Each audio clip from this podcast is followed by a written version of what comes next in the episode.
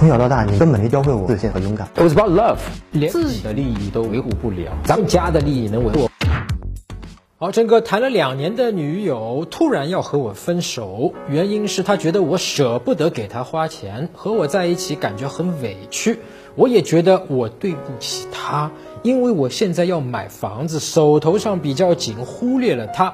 现在这种情况，我该怎么挽回？那么我建议你呢，你唯一的一个可以补救的一个方式，尝试去挽回的一个方式，啊，先找他谈一下。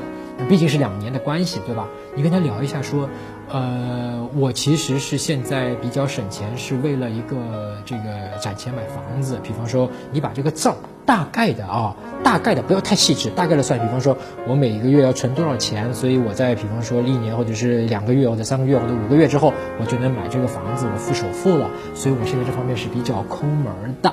那么，如果说我现在可以花这么多钱的话，我们可能要等到三年、五年以后再买房子，你愿意吗？对吧？我可以一个月，比方说花个八千块钱，但是我就意味着说我要五年以后才能买买房子。呃，如果如果你愿意的话，我是可以这么干的。就是你等于把这个问题就抛给他了。这个抠门呢，本身不存在问题啊，理性抠门不存在问题。但是有时候我们会发现是一种感性抠门。什么叫感性抠门？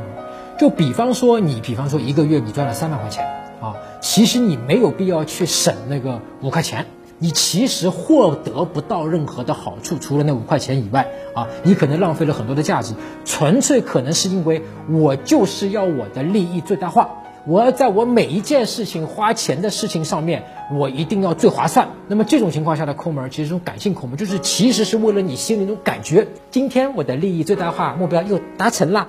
耶，所以我要去抠门这件事情。那么，如果是这种情况下，我建议你可能要做一个内心，做一个内观。这种感性的这种抠门是让女生最难受的。如果是理性的这种抠门，女生其实没有那种压抑感啊。相反是她觉得。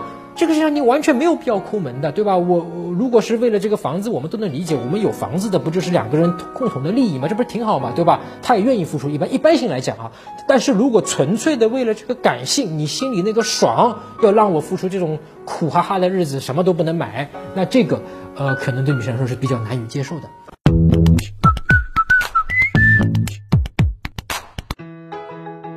搜索微信公众号“陈真”，打开微信，点击上方搜索，输入“陈真”两个字，成功的“陈”，再点搜索，那个戴眼镜的呢，就是我，点一下这个人，点击关注公众号，你就加上我了啊。